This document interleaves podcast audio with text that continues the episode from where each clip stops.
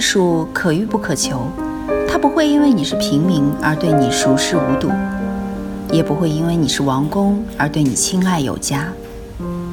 与同听艺术，带你感受艺术的奥秘和热情的世界。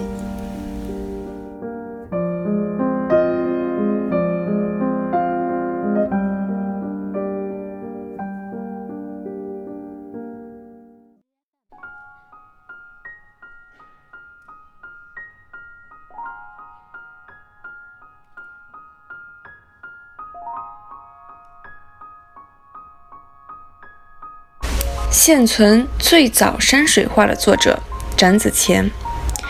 二零一五年的时候，中国现存最古老的山水画《游春图》在北京故宫博物院市区宝鸡特展中终于展出了。有生之年，终于得以见得喜大普奔。画的卷首便是宋徽宗召集的受惊体——展子虔《游春图》，看的人啊热泪盈眶。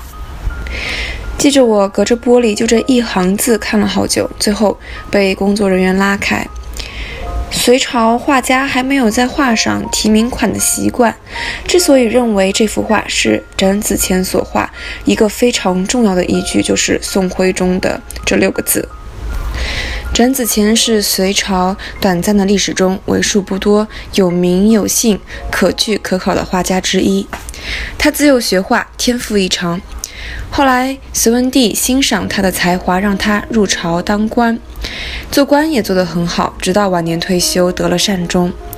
历史上对这个政治上的展子虔并没有过多记录，反而作为画家的展子虔，他开始在前人青绿山水画法的基础上，加入了泥金这一画法，影响了后来唐代一大批主流大画家，被称为唐画之祖。和顾恺之的绘画相比，在展子虔的笔下，绘画主体不是以人为主，而是以山水为主了。人和山有了正常的比例，不再像《洛神赋图》那样人大于山。这一时期的绘画开始大量使用金色和绿色，开创了金碧山水一派。唐代的李思训和李兆道将展子虔的这一套完整的继承下来。金碧山水的雍容华贵，似乎就是为浮夸的唐朝量身定做的。李家父子是中国北派山水的祖师，他们的老师是展子虔。看陈丹青先生的局部啊，他发问说：“宋徽宗的老师是谁？”我也一下子愣住了。除却皇帝这个职位不说，赵佶是中国绘画最鼎盛时期最顶尖的人物。仔细想想呢，也许可以这样回答：王羲之算是中国书法的巅峰人物，他的老师是古碑。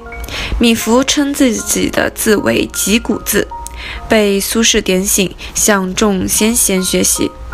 宋徽宗网罗天下名画，集成宣和画谱。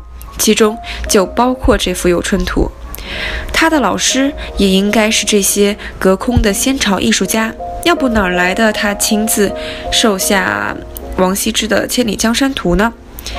艺术的魅力就是能够随意的时光穿梭，《游春图》记录下隋朝时候人们在一片春意萌发中惬意游玩的情景。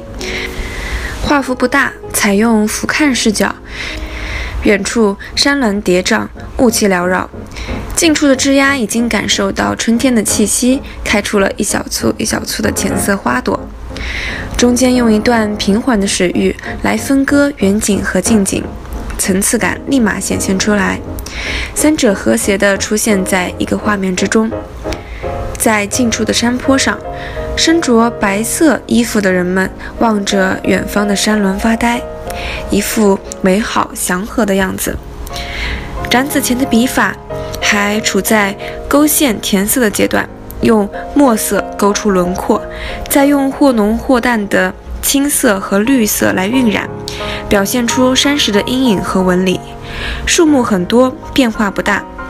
松树的松针并没有勾画出来，而是直接用青绿肤色，显得精巧工整、古拙有趣。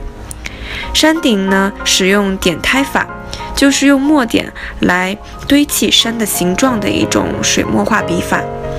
从现代技术手法来看，《游春图》显得有些幼稚，但这是一千五百多年前的作品呀，也算是承上启下了。中国水墨山水画从这以后就开始有了完整的山水绘画风格，并且为后世创作树立了典范。不得不说，展子虔绝对是所有山水画画家的老师。《游春图》由宋徽宗题名，收入《宣和画谱》之后，随着北宋的灭亡而流入民间。乾隆年间收归宫廷，抗日战争结束后被溥仪带到长春，落入了马季川的手中。民国有个大收藏家叫张伯驹，是著名超级富二代，京城四少之一，不爱经商，不理家族产业，痴迷于书画。他生怕这幅《游春图》被卖到国外，由说当时的国民党政府购买。当时的北京故宫博物院院长马恒嫌贵，张伯驹一着急要卖了自己一处占地十三亩的房院，凑足了二百二十两黄金买下了《游春图》。后来国民党政府又想花五百两从张伯驹手上买，张伯驹不肯，他自命春游主人。还弄了一个展春词社。一九四九年以后啊，张伯驹把自己的收藏全部捐给了北京故宫博物院，所以我们现在才有机会在北京看到这幅展子虔的《游春图》。